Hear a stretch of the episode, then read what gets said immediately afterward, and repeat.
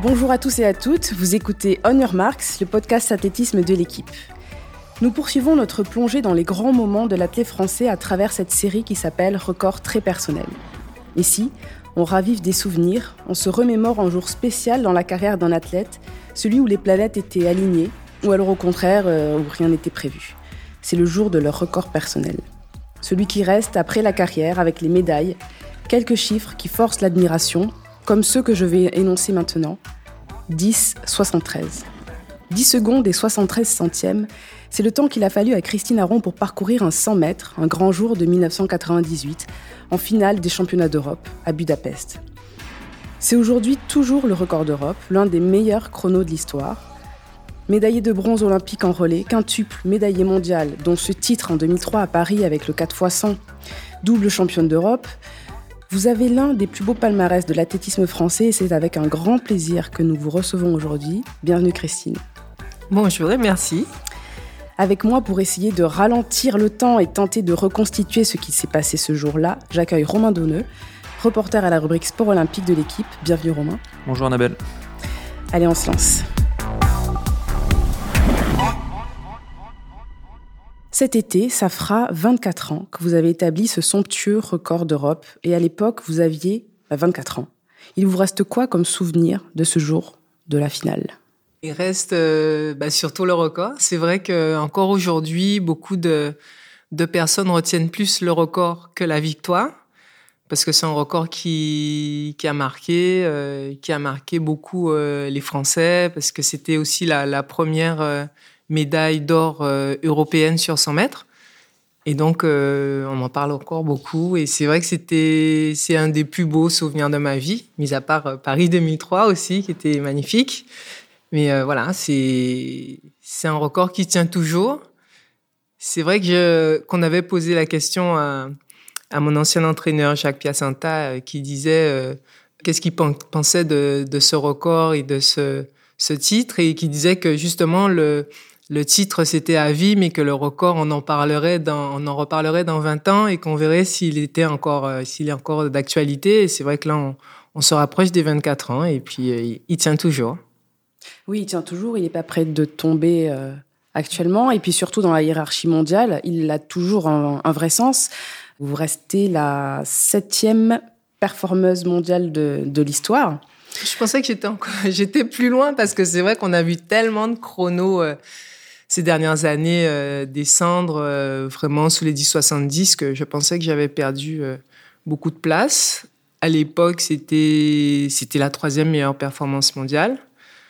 C'est vrai que ce jour-là, il y a eu beaucoup de choses qui se sont alignées. Il y a eu beaucoup de, de voilà, il y a eu cette troisième meilleure performance mondiale, la première européenne qui a gagné sur 100 mètres avec un titre aussi euh, ce jour-là. C'était une des, finales les plus rapides de l'histoire aussi, parce qu'on avait rarement vu euh, quatre filles euh, sous les 11 secondes. Donc c'était vraiment une finale très très rapide et donc en, en tout cas ce jour-là ça a marqué l'histoire de l'athlétisme en tout cas sur 100 mètres. Tout à l'heure en préambule vous disiez qu'il y a toute une histoire à chaque fois derrière un record. Pour le coup c'est quoi l'histoire de, de, ce record? Comment l'année comment elle se passait pour vous? Est-ce que vous saviez que voilà tout était réuni comme comme vous le disiez pour que ça pour que ça marche? Bah, disons que c'était l'année 98, euh, c'était après euh, donc les jeux de, enfin les, les championnats du monde de 97 où j'avais fait une quatrième place sur 100 mètres. Donc on, je, je j'apparaissais en fait euh, aux yeux du monde. Hein. C'est vrai qu'avant j'avais fait des choses, mais on n'avait pas encore beaucoup entendu parler de moi au niveau international. Et donc après cette place-là, ça vient, ça vient confirmer ce que j'avais fait avant. Et l'année 98 en elle-même, bon, j'étais très très régulière. Hein. Dès le départ euh, à Bonneuil, j'ai battu le record de France euh, sur une première course. Et puis, euh, j'ai couru, je crois, pas loin de, de 10 fois avant ces championnats sous les 11 secondes. Donc, j'étais très très très régulière. Et je savais qu'en étant régulière sous les 11 secondes, à un moment donné, j'allais passer un cap. Et c'est arrivé quelques temps avant les championnats d'Europe où j'ai fait 10,85. Donc là, euh, c'est vrai que j'ai arrivé au championnat d'Europe avec beaucoup de confiance et en se disant quand même que j'avais une petite marge parce que c'est vrai que bon, comme mon départ était toujours un peu euh, incertain, j'avais une petite marge parce que quand vous faites moins de 11 secondes, bon, il y a des filles quand même euh, en championnat généralement qui courent euh, facilement en moins de 11, mais là j'avais une petite marge, donc j'avais quand même ce capital confiance où je veux dire si voilà il y avait pas un ischio qui pétait ou une blessure, j'étais j'étais prête et j'étais j'étais sereine de ce côté-là. Il vous reste quoi de cette journée, euh, de ce record, du déroulé de la journée le matin quand vous vous levez? Est-ce que les sensations sont là? C'est quoi un peu ce qui vous reste euh, de tout ça? Mmh, bah, enfin, la journée, je sais que j'avais du mal à me coucher tôt, toujours. Donc, le matin, il fallait dormir, bien récupérer. Et j'avais de la chance sur ce championnat. En fait, on n'avait que trois tours. Donc, ça aussi, c'était un plus. Ça voulait dire qu'il y avait le, matin, on n'avait pas à se réveiller. C'est ça qui est très fatigant dans les championnats. Les deux premiers tours, faut se réveiller très tôt, enchaîner la deuxième course le soir, et puis être prête pour le jour J, c'est-à-dire le lendemain où on a déjà quand même accumulé de la fatigue sur la première journée. Et puis, euh, puis là, c'était un peu moins le cas. Donc, euh, la mise en jambe, il y a une mise en jambe la veille euh, le soir. Et puis le lendemain, ben, j'étais quand même relativement fraîche pour attaquer la demi-finale et la finale avec un, un bon état d'esprit. Oui, pour resituer un petit peu, euh, donc euh, en série, vous avez assuré en 11 secondes 12. Vos rivales, euh, donc il y avait l'Ukrainienne Zana Pintusevich, la Grecque Ekaterina Tanou, la Russe Irina Privalova. Elles n'avaient pas non plus couru sous les 11 secondes, donc la vraie bataille, c'était le mercredi avec la demi et la finale en, session de, l'après-midi, je mmh. crois. Quelle était votre routine pré-compétition ou, jour, jour, de la compétition à l'époque? Je crois que ma routine, elle a été euh, toujours la même au fil du temps. Euh, J'avais toujours, moi, ce décompte euh, avant la compétition de, de calculer bah, le temps que... Déjà, le temps... je partais toujours du temps de la course. Ensuite, ben, j'enlevais le temps de passer en chambre d'appel. Puis le temps passé à l'échauffement, moi je calculais toujours environ euh, deux heures pour être tranquille, arriver sur le stade. Après, il y avait le temps du transport, le temps de se préparer, le temps de manger. Enfin, tout ça, il y avait un décompte. Et en fonction de ça, ben, j'organisais euh, ma journée, aller chez le kiné, euh, manger. mais tout était dans ma tête planifié jusqu'à ce moment-là, quoi. Et ça a été comme ça toute ma carrière. Donc en demi-finale, vous annoncez clairement la couleur, 10,81 avec cette fois un bon départ, selon les, archives ce que j'ai retrouvé, parce que j'ai pas retrouvé la vidéo. Donc pour vous, c'était un point d'amélioration à l'époque. Et en plus, vous vous relâchez apparemment sur les 15 derniers mètres. Et mm. derrière vous, il y a Zana Pintusevich qui, là, se prend un gros coup derrière la tête. et pas qu'elle, d'ailleurs, les autres aussi. Oui, c'est vrai que la, la demi-finale, déjà, je me rends compte quand j'arrive à la chambre d'appel que j'ai oublié en fait mon dossard dans mon sac parce que j'avais juste pris mon sac de pointe avec les pointes, le, juste le nécessaire et je, je, me rends compte que j'ai, j'ai oublié mon dossard dans mon grand sac et je commence à paniquer parce que j'ai pas mon dossard, enfin bref. Et du coup, il y avait, euh, il y avait la dame qui était là, euh, enfin qui vérifiait les sacs, les dossards, qui m'a refait un dossard en fait écrit manuellement et elle m'a dit, t'inquiète pas, tu vas gagner, parce qu'elle a vu que j'étais un peu paniquée. Elle m'a dit, t'inquiète pas, ça va aller, tu vas gagner. Du coup, ça m'a, j'étais plus zen. Et puis, euh, je suis partie euh, pour la demi-finale. Et c'est vrai que à côté de moi, il y avait au départ Zana Pintusevich, qui, euh, qui est, cette fille est toujours dans l'intox, donc toujours en train de s'agiter. je me rappelle qu'elle avait un peu craché dans mon couloir, qu'elle faisait beaucoup de choses pour m'intimider mais euh, je la connaissais un peu déjà, donc j'étais euh, un peu, euh, je m'étais préservé de tout ça en, l'ignorant un peu et en restant focalisé sur ma course. Et puis voilà, c'est vrai qu'il y a eu un très bon départ et beaucoup, par rapport au fait qu'il y ait ce bon départ, après il y a eu beaucoup de relâchement dans la course. Donc été placé, j'étais en tête, il fallait juste que j'assure ma demi-finale et le chrono est sorti tout seul. J'avais même pas imaginé que à l'arrivée qu'il y aurait eu un tel chrono, mais et puis surtout, quel plaisir aussi de, de, remettre les pendules à l'heure par rapport à Zana Pintusevich qui était arrogante, quoi. Mhm. Donc euh, voilà, c'était euh, c'était le bah, la rampe de lancement pour la finale où j'avais pris encore plus de confiance. J'avais euh, c'est vraiment la, la, la, seule année où, où je sentais que j'avais cette capacité d'accélérer euh, quand je voulais, quand je le décidais. Euh, tout était en place. techniquement, euh, c'était parfait. un pied solide, un bassin bien placé. Enfin, je veux dire, il y avait tout pour, pour courir vite ce jour-là. Donc, j'étais pas inquiète. Et en plus, il y a eu cette montée en puissance avec la demi-finale qui faisait que, bon, fallait, là, fallait y aller. fallait pas rater cette chance, quoi. Tout était aligné. C'était, c'était le moment, quoi. Entre la demi et la finale, j'ai retrouvé dans les archives de l'équipe l'article d'un des reporters présents qui décrit un peu l'ambiance et ça avait l'air un petit peu euh, tendu avec notamment Pintusevich, encore elle, qui enchaîne les départs, qui enchaîne, qui enchaîne et qui à un moment, alors que votre entraîneur Jacques Piacenta vous fait faire un départ, elle se précipite pour le, prendre le départ avec vous et jouer encore, encore plus un petit peu ce, numéro euh, d'intox. Euh, à l'époque, c'était, il y avait une, une, grosse rivalité en fait. Oui, oui, surtout, oui, cette, cette fille a eu elle qui était, euh, qui était pas mal comme ça. Bon, euh, Jones aussi en faisait pas mal, je me rappelle, sur les championnats du monde à, l'époque. C'est, il fallait. Euh, enfin, j'ai très vite eu conscience de ça dans les championnats, des championnats. Quand on se retrouve en chambre d'appel, il y en a qui s'agitent, qui font beaucoup de choses, comme c'est le cas de Pintusevich. Elle le faisait dès l'échauffement. C'est pour ça que c'est toujours il est toujours, euh, enfin pour moi, important d'essayer de trouver un endroit où on est tranquille, on finit son échauffement sans avoir à être parasité par euh, des athlètes qui, qui veulent euh, justement prendre le dessus sur justement le, mental de l'autre et, et l'affaiblir quelque part. Mais, mais moi, j'avais très vite compris ça et je restais focalisé, vraiment focus sur ce que j'avais à faire. Et d'ailleurs, en finale, vous êtes tellement focus que, alors que toutes les filles sont euh, comme d'habitude derrière leur starting block, vous, vous êtes mm. très en retrait, 5-6 euh, mètres derrière, facile, pour justement pas vous laisser, euh, enfin rester imperméable en tout cas à, ce numéro.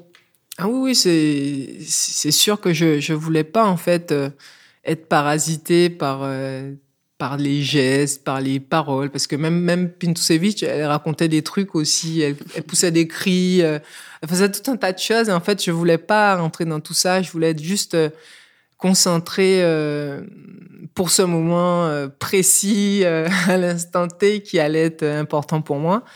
Donc oui, je me suis mise en retrait pour ne pas ne pas être gênée par les autres, parce que mine de rien le le 100 mètres que ce soit ben, au départ ou au moment, enfin, je veux dire, avant qu'on se mette dans les starting blocks et quand on se met dans les starting blocks, c'est un moment qui est très, euh, on est très proche de nos concurrents. Je veux dire, c'est pas comme quand on est euh, dans un, une course comme le 200 mètres ou le 400 mètres, on a un décalage, on est quand même relativement bien seul dans son couloir. Là, il y a une espèce de proximité qui est quelque part envahissante par euh, l'énergie des autres. Et euh, moi, ça m'a toujours un peu dérangé. C'était toujours un peu compliqué de, faire abstraction de celles qui sont à côté pour ne pas euh, être gêné dans, cette préparation, ce moment qui est euh, qu'on doit pas rater parce que c'est un moment de concentration intense où on doit être vraiment avec soi-même et, voilà quoi. Donc, je voulais essayer au maximum de préserver ce moment-là en me mettant en retrait. Une fois que la course est lancée, vous sentez tout de suite que il y a un énorme chrono à la clé ou non Vous n'avez pas trop la notion de savoir si ça va vite, pas vite, ou si au contraire vous vous dites là c'est c'est sûr il se passe quelque chose? Bah déjà sur le sur le départ, c'est vrai qu'on a dit euh, beaucoup et moi je l'ai cru aussi à un moment donné que j'étais mal parti, mais c'était quand même euh, faux. Privalova est parti très bien, ça c'est une évidence. Mais j'avais quand même à côté de moi euh, deux bombes qui étaient de petite taille. Hein. Il y avait Tanou et puis euh, Pintusevich qui sont pas, ils font même pas 1m70. Du coup, elles sont beaucoup plus véloces. Donc forcément, elles ont une mise en action qui, euh, qui est beaucoup plus rapide que moi, mhm. qui suit un grand gabarit avec de, de grandes jambes. Mais c'était pas, c'était pas un départ raté, comme l'avait dit le commentateur à l'époque. J'avais un temps de réaction qui était euh, très bon, enfin pour moi qui était, qui était bon, hein, puisque c'était, je crois, 0,156 et généralement, bon, j'étais plutôt dans les 170, donc c'était pas mal. C'est vrai qu'après, il y a la mise en action, mais j'ai pris plus de temps à me mettre euh, à, à, sortir de, de, du lot parce que j'ai pas le même, euh, enfin, les mêmes foulées au départ que les autres. Et les autres à côté, justement, ça, ça créait cette, cette différence qui était amplifiée par leur taille et leur façon de courir. Et après, une fois que c'est lancé, vous sentez que le chrono va être là au bout, vous sentez qu'il se passe quelque chose vraiment d'important ou non C'est c'est juste, vous voyez que vous êtes devant. en fait, moi, j'étais pas parti pour un chrono. C'est vrai qu'en demi-finale, j'ai fait 10,81. Bon, j'étais pas focalisé sur le fait qu'il fallait que je fasse mieux que 10,81. Là, le plus important, c'était de gagner. Il y avait euh, qu'une seule euh, chose dans ma tête. J'avais pas eu de comment de. Je courais après mon premier titre euh, européen, mon premier vrai titre, donc il y avait pas de. C'était c'était pas le chrono et je savais que ça allait vite puisque j'étais dans de bonnes sensations. en plus, j'avais ce que j'aimais quelque part des fois bien dans mes courses, c'est d'avoir une espèce de d'appât devant moi. Elle était pas loin, ouais. Privalova, et je, je, dois dire que le fait de l'avoir devant moi, ça m'a donné des ailes. Ça va vraiment pousser à aller la chercher. Du coup, j'ai, je pense que j'ai, j'ai, remis un petit coup et j'ai vraiment été, euh, j'étais très vite à ce moment-là pour euh, pour passer quoi. Mais j'ai bien aimé justement ce moment où elle était un peu devant moi et je suis allé la chercher pour euh, et voilà à la fin ça passe bien même, puisqu'on avait un dixième d'écart euh, sur, sur, la fin. Quand, quand vous voyez 10-73, c'est quoi là, le premier sentiment en fait, qui apparaît Je crois que j'ai pas vu. Euh, j'ai pas vu ce, que j'avais battu le record d'Europe et je l'ai pas vu avant d'être allé au contrôle antidopage. Mais j'arrête pas de me dire, mais comment est-ce que c'est possible? Puisque logiquement, euh, ça a été affiché. Bon, je savais que j'avais gagné, donc j'ai pas peut-être focalisé mon attention sur le tableau d'affichage parce que en championnat, des fois, on sait que c'est un peu serré. Le premier réflexe qu'on a, c'est de regarder le tableau d'affichage pour bien voir où, où, on se situe et quel temps on a fait. Là, j'ai aucun souvenir de ça. Je sais que j'avais gagné, c'était le plus important. Je suis parti dans mon tour d'honneur et je crois que c'est vraiment à la fin une fois que j'avais répondu à tout le monde, mais je ne sais même pas comment euh, j'ai raté euh, cette histoire de record d'Europe. Et c'est à la au contrôle antidopage que le médecin de l'équipe de France me dit mais ouais bravo, t'as battu le record d'Europe. J'ai dit ah bon? Et euh, mais avant ça, je m'en étais pas rendu compte ouais. et j'étais pas focalisé là-dessus. Hein. Donc c'était encore une super surprise de, de, me rendre compte que j'avais fait un temps aussi extraordinaire. C'était plutôt le, le, temps que j'imaginais faire plutôt en fin de carrière. Donc, euh, c'est, vraiment arrivé comme une cerise sur le gâteau. En tout cas, dans, dans les interviews que vous donnez euh, après votre victoire, et, votre entraîneur aussi, vous dites que cette performance est perfectible, que vous pouvez encore aller chercher mieux. Qu'est-ce qui vous faisait dire ça? C'était euh, il y avait quand même quelque chose d'inachevé dans cette course ou euh, c'était le fait que vous soyez encore jeune à l'époque? Moi je pense que c'était plutôt parce que j'étais jeune. Après la course, les courses sont toujours euh, perfectibles. Hein. Euh, c'est vrai que j'aurais peut-être pu gagner un peu plus sur la mise en action. Après, j'avais une vitesse fabuleuse. Ça aussi, on se dit bon, on peut améliorer sa vitesse avec le temps.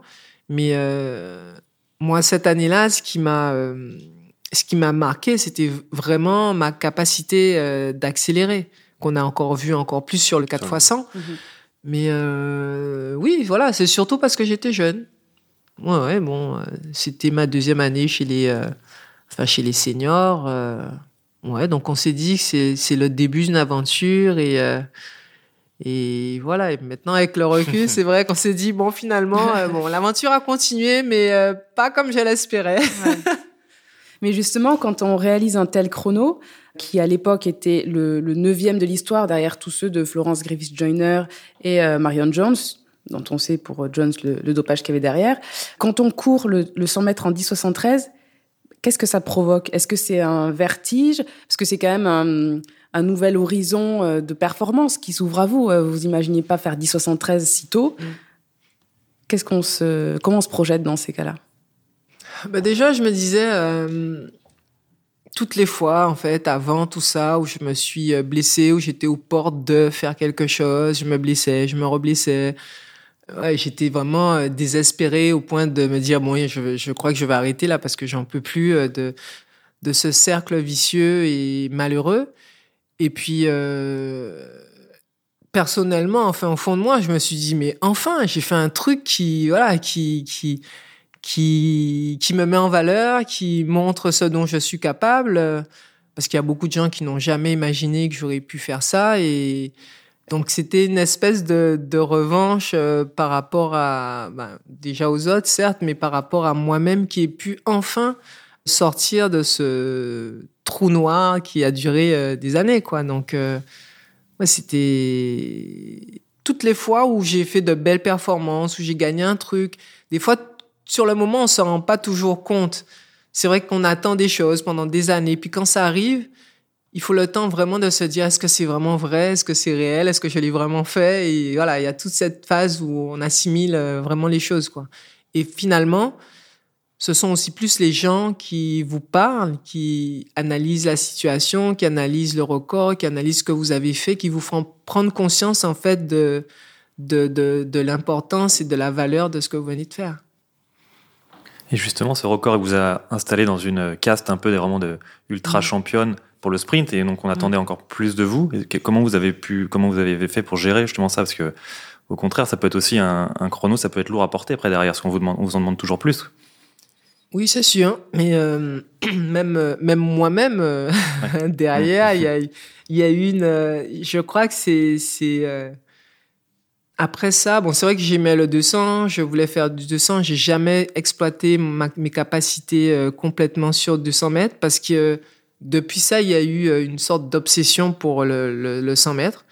C'est-à-dire, dans ma tête, il fallait, il fallait quelque part absolument que je fasse mieux que ça. Parce que au moment où je l'ai fait, je pensais vraiment que je pouvais faire mieux. Du coup, c'était une course dans ma tête permanente. Et puis, euh, bah, forcément, des frustrations de ne pas arriver à, refaire ou même se rapprocher de, ce record. Et puis, euh, c'est vrai qu'il y avait aussi, bien évidemment, la pression euh, de, des journalistes, toujours à, à, poser, à demander les mêmes choses, alors que bon, finalement, on est là à s'entraîner, à espérer, et puis on n'est pas toujours maître de son destin, de ce qui se passe, même si on, met tout de son côté, qu'on fait le maximum, il y a toujours voilà des, imprévus et bah, de toute façon, moi, ce que je me suis toujours dit, c'est pour ça que ce n'est que du sport et qu'il faut rester humble dans chacune de ses performances parce que ça peut sortir un jour et puis après, voilà, on peut ne pas retrouver euh, euh, ces sensations, ce que l'on cherche. Donc, c'est vrai que ça a été une pression après euh, constante.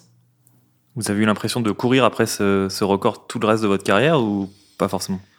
Disons que j'y pensais, mais que je me suis toujours dit qu'on doit pas, euh, on doit pas non plus courir après un record parce que voilà, ça, ça peut créer des blocages et que la chose sur laquelle il fallait toute façon se focaliser, c'était sa façon de s'entraîner, euh, la régularité, euh, l'implication dans, tout ce que je faisais et que si ça devait arriver, ça arriverait.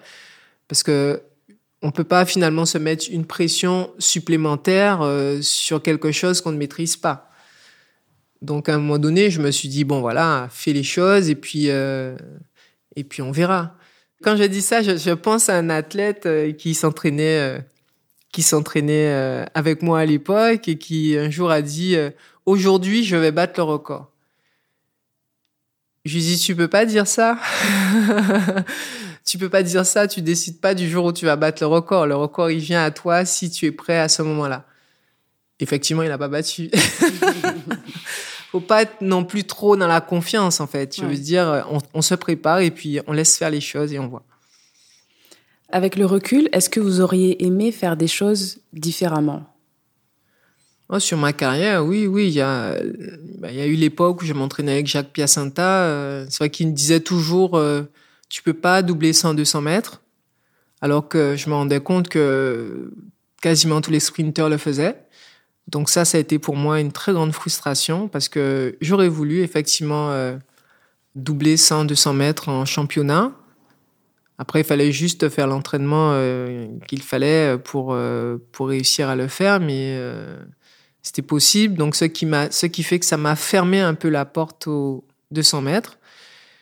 Et puis, donc ça, c'est vrai que on peut toujours, euh, avec le recul, voir l'entraînement différemment, ce qu'on aurait pu faire, pas faire, parce qu'on analyse. Enfin, moi, j'analysais un peu tout, donc sa capacité de récupération après euh, une compétition, des entraînements, et même euh, donc après, quand je m'entraînais avec Guillaume Tanon en 2005, je me suis rendu compte que je m'entraînais trop en fait. C'est vrai que j'en avais, j'ai une capacité, j'avais une capacité à, à m'entraîner dur mais que finalement, l'important aussi, c'est la récupération.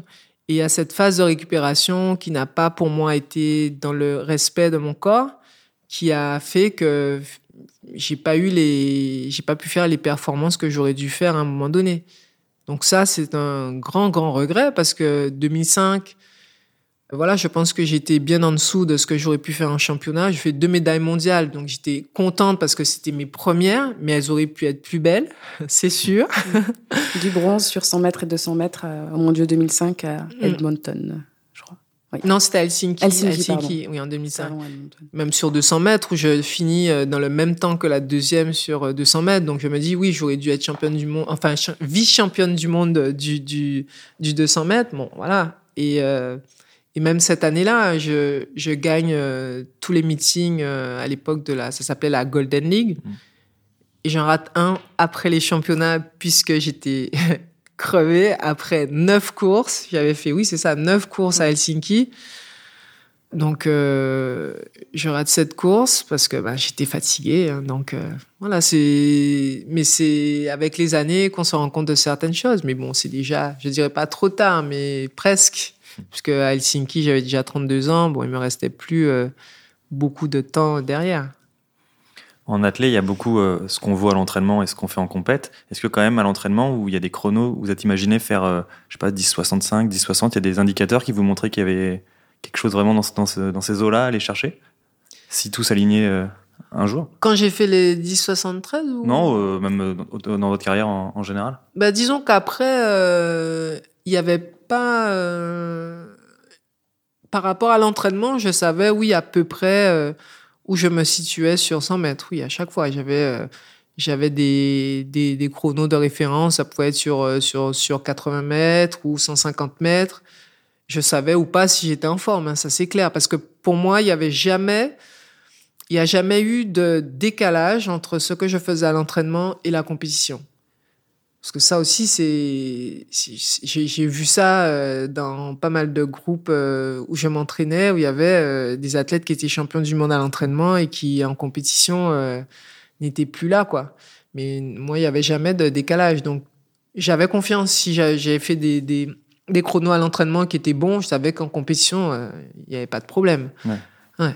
mais ça, ça, ne veut rien dire. Mais est-ce que ce 10-73, vous avez pu imaginer que vous auriez pu faire 65, 63, 62 au un, moment dans votre carrière Parce que souvent on se dit, euh, tiens, je vaux ça, euh, je peux peut-être viser ça. Est-ce que c'est des chronos qui vous sont entrés en tête, en tout cas en vous disant, je, peut-être, je peux réussir à faire ça un jour? 10,65 Non, j'avais pas. non, j'ai pas fait de chrono à l'entraînement euh, qui m'ont laissé entrevoir ça. Après, je, pense qu'à un moment donné, moins de 10,70, oui, c'était c'était possible. Après, je vais pas m'avancer à parce que, comme je dis, hein, une fois qu'on est sous les 11 secondes, on arrive à des chronos de 10, 10 80, voire moins, les taux se resserrent. Quoi. Les, les marges pour, euh, pour gagner des centièmes sont beaucoup plus compliquées. Hein. En tout cas, ça n'a pas l'air d'être le cas pour certaines maintenant. ça descend tellement vite, ça, devient tellement régulier sous les 10, 70 maintenant que, waouh, on s'est dit, euh, on est dans un autre monde.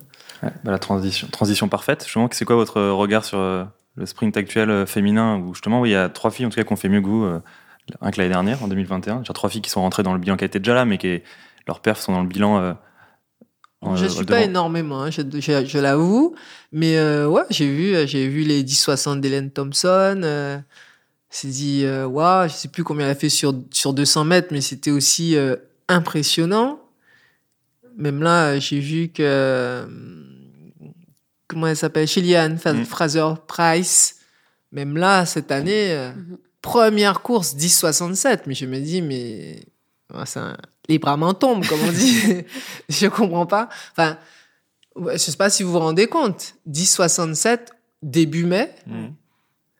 Logiquement, on se dit, mais qu'est-ce mm. qu'elle va faire en août ou en septembre? Enfin, non, les championnats du monde, c'est juillet. Qu'est-ce qu'elle va faire en juillet, même après? Pour moi, c'est ouais, c'est un autre niveau. Quoi. On est dans un autre monde, quoi. Parce que bon, avant, euh, même quand on commençait sa saison en 11 secondes, bah déjà c'est pas mal. Hein. C'est vraiment pas mal de commencer sa saison en secondes. Donc là, elles sont à 3 dixièmes en dessous. C'est énorme. Mais j'avais déjà vu euh, cette progression, en tout cas des filles, euh, des américaines, des jamaïcaines, même à la, la, fin de ma carrière avec Carmelita Jeter aussi moi, j'ai jamais compris comment ces filles étaient capables de courir euh, ben, des fois, elle faisait des, des 10, 80, 10, 70 au mois de mai, avril, mai. Et après les championnats, au mois de, de septembre, elle battait leur record. Hmm. Moi, je trouve ça hallucinant, quoi. Je, parce que bon, un athlète, ça, il y a quand même des pics de forme. Après, on, ça redescend un peu, ça remonte. Enfin, mais euh, il y a une constance sur des mois et des mois. C'est, enfin, je sais pas comment elles font quel type d'entraînement euh, leur permet d'avoir euh, une telle densité de performance sur autant de temps? Parce que on est quand même des, humains, donc à un moment donné, parce que pour maintenir un, tel niveau de performance, il faut, on n'a pas le, trop le temps de respirer, quoi. Il faut toujours s'entraîner parce que il y a les moments où on fait des performances, ok, on est en forme, on enchaîne les compétitions, mais il faut s'arrêter parce que quand on enchaîne les compétitions, le niveau de forme et d'entraînement baisse. Donc, il faut se réentraîner pour relancer la machine. Et en fait, ces gens-là courent tout le temps. Donc, je vois pas à quel moment ils s'entraînent et ils entretiennent justement ces différents cycles sur les entraînements. Euh, bon, après, voilà. Alors, vous, avez euh, fait une petite expérience, je crois, dans le groupe de John Smith, c'est pas mmh. ça? Ouais. Et, et, justement, Qu'est-ce que vous avez appris euh, de cette méthode d'entraînement? Parce que c'est vrai que les Américains, euh, hier comme aujourd'hui, ont cette méthode d'entraînement avec beaucoup de volume. Et euh, en fait, seuls les tout meilleurs survivent. Hein, c'est un petit peu ça le, le principe. Marche crève, ouais, c'est ça. ça. et donc, est-ce que à l'époque, vous aviez, vous étiez entraîné un petit peu à l'américaine aussi, ou hmm. c'était pas ouais, adapté pendant six mois. Ouais. ouais. pas en tout cas, moi, cette méthode d'entraînement ne m'a pas réussi. Mm. Ouais, je suis sortie de là euh, vraiment euh, fracassée. Euh, déjà, je me rappelle le matin quand je mettais un pied par terre, j'avais mal partout. Je me disais oh là là, ça va être terrible. c'était effectivement, hein, c'était il y avait beaucoup de volume. Finalement, on faisait on faisait à peu près deux entraînements par jour, hein, puisqu'on s'entraînait le matin et puis non on, commençait par une petite muscu le matin, et puis en fait, on allait sur la piste, on patientait une petite demi-heure, on récupérait, et on enchaînait une séance de course. Et ça, euh, il y avait juste le week-end où on avait le week-end de repos, mais donc c'était toute la semaine comme ça, donc ça faisait à peu près 8, entraînements par semaine. Et quand vous aviez le samedi, dimanche pour récupérer, on se disait même que c'était pas suffisant et le dimanche, on pensait déjà à la séance du lundi qu'on appelait euh, Black Monday, qui mm. était super dur. Euh, ouais, donc moi, c'est pas le type d'entraînement qui m'a qui, qui, me convenait euh, du tout. D'ailleurs, je parlais de l'entraînement euh, que j'avais quand j'étais avec Guy Antanon, qui n'avait rien à voir avec celui des Américains, mais était quand même assez dense. Et personnellement, j'étais pas capable. Pourtant, euh, j'ai de grosses capacités, mais à un moment donné, moi, il me faut euh, couper euh, et, puis me régénérer pour repartir. Mmh.